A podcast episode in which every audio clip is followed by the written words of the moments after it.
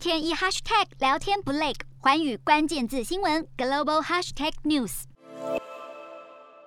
巴黎圣母院在二零一九年被一场恶火侵蚀，烧断了教堂上的经典尖塔。巴黎一间 VR 工作室 Immersive 因而推出一款 VR 虚拟实境体验，带领玩家们回到八百年前，回味圣母院的古典辉煌。这款游戏体验长达四十五分钟，由五十人的团队历经两年开发，计划收取每个人三十四欧元（约合台币一千元左右）的门票，在打造好的宽敞体验空间中，让多位玩家同时探索圣母院的一景一物。至于真正的巴黎圣母院，官方则表示，大火后的重建工作预计会在二零二四年巴黎奥运时正式完工。日韩焦点全面掌握。东亚局势全球关注，我是主播刘以晴。全新节目《环宇看东亚》，锁定每周四晚间九点，环宇新闻 MOD 五零一中加八五开破二二二，以及晚间十点，环宇新闻 YouTube 频道播出。